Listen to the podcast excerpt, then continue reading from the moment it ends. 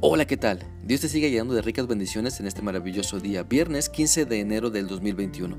Quiero animarte para que continuemos meditando en lo que la Biblia nos enseña en la carta a Filemón. Y hoy vamos a leer del versículo 23 al 25. Este pasaje dice así. Saludos de Epafras, un compañero de prisión por la causa de Jesucristo. También te mandan saludos Marco, Aristaco, Demas y Lucas, mis compañeros de trabajo. Que nuestro Señor Jesucristo los bendiga en abundancia.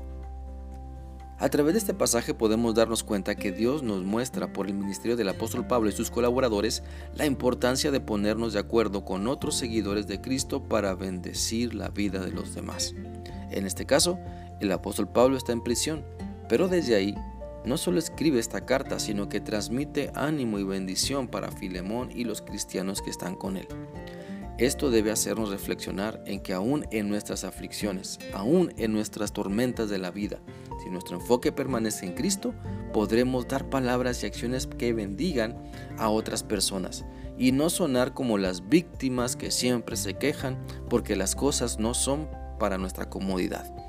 Muchas personas creen, creen que necesitan estar bien para hacer el bien, pero esto es un engaño. Muchas personas piensan que hasta que no superen tal o cual situación, entonces pueden alabar a Dios, servirle o obedecerle. Pero esta forma de pensar es un error, porque te esclaviza al enfocarte en tu problema. Pero cuando a pesar de lo que vives te enfocas en Cristo, el poder de Dios aplasta y derriba lo pesado de tus cargas. Si te enfocas en Cristo, le dirás a tu problema lo grande que es Dios y no estarás siempre diciéndole a todo mundo que tienes un gran problema. Así que te animo a mantener el gozo de nuestro Señor Jesucristo, el gozo que Él nos da siempre. Manténlo todo el día, todo el mes, todo el año. Nuestra confianza en Dios está por encima de las circunstancias. Nuestra fe en Dios no depende si todo va bien a nuestros ojos.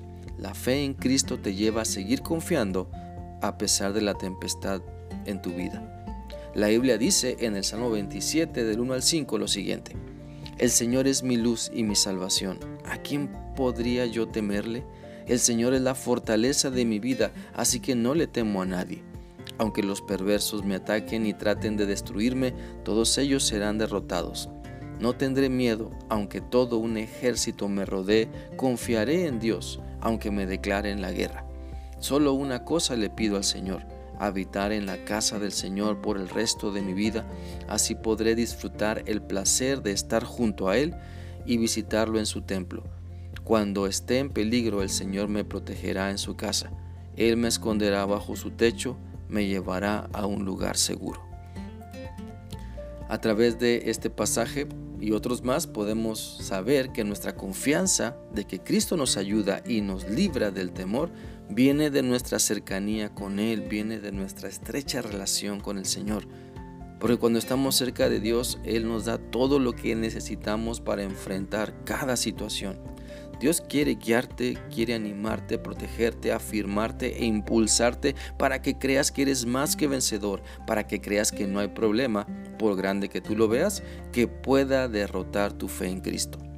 Por lo tanto, tu llamado también es a bendecir a otras personas a través de lo que Dios te ha dado. Y Él te ha dado muchísimas bendiciones para que las compartas con quienes necesitan.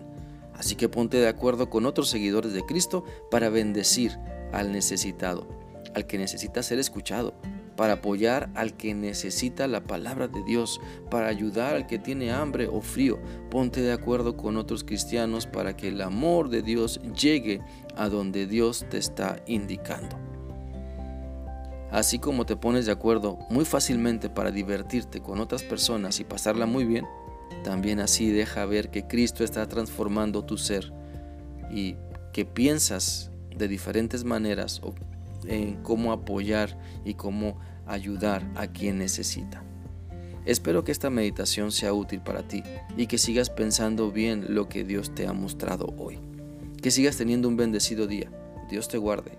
Hasta mañana.